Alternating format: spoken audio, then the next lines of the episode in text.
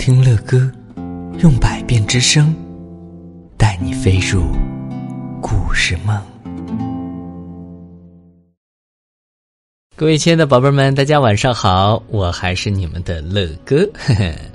好的，今天乐哥要继续播讲你们点播的故事，因为乐哥觉得一张嘴已经讲不过来了，太多的宝贝点播了。那今天会是哪个幸运的宝贝呢？哎，这位幸运的宝贝儿，他说：“乐哥您好，我叫李科阳，我来自四川成都啊，我想听关于小鸡的故事。谢谢乐哥。哼，关于小鸡，为什么呢？有好多宝贝们点播动物的故事了啊，各种各样的动物都有。那今天这个宝贝儿专门点播小鸡，那行吧。”乐哥给你找到了一篇非常好听的寓言故事，叫《宝石哪里去了》。这篇故事啊，在你听完了之后，我想很多的宝贝儿一定会笑。在这个故事当中的这只花公鸡，到底是为什么呢？所以故事的题目叫做《宝石哪里去了》。花公鸡捡到了一颗亮闪闪的宝石，它用嘴叼着，准备上街去卖掉。花公鸡走啊走，一条大河拦住了去路，它急得团团转呢。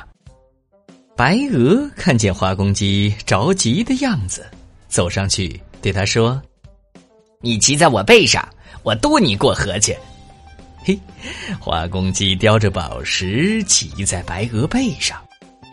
白鹅奋力划水向对岸游去。白鹅游到河中央，花公鸡说：“嘿嘿，我的运气真好，捡到一颗很值钱的宝石。”白鹅说：“哦，是啊，你一定能卖很多钱。”花公鸡想。卖掉了宝石，就去买许多的谷子，还要造一栋漂亮的大房子。想着想着，他就咯咯咯的笑出了声。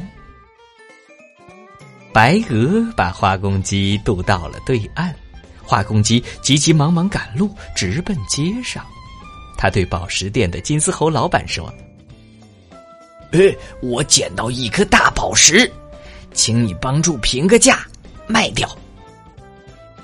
金丝猴对花公鸡说：“啊，是吗？哼，嗯，把宝石拿出来看看吧。”金丝猴这么一说，花公鸡一下傻了眼，因为他的嘴里哪里还有什么宝石啊？他自言自语的说：“哎，我的宝石。”我的宝石一直在嘴里叼着的，怎么怎么就不见了呢？哎呦！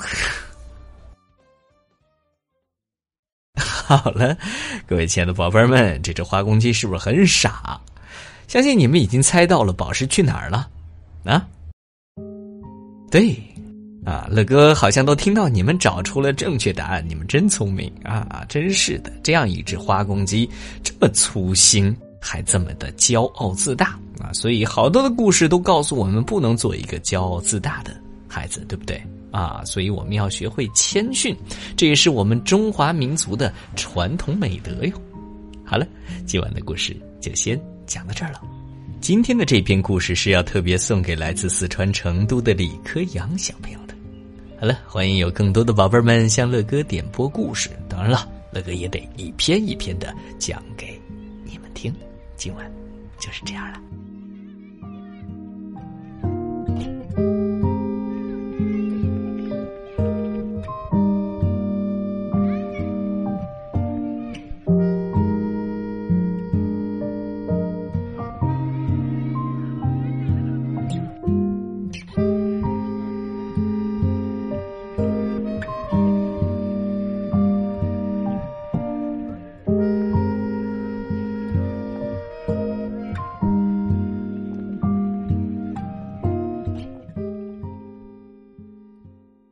好了，各位亲爱的宝贝们，今天的故事乐哥就讲到这儿了。如果你喜欢听乐哥讲故事，那就赶紧订阅这张专辑吧。更多精彩的故事，尽在睡前读给宝贝听。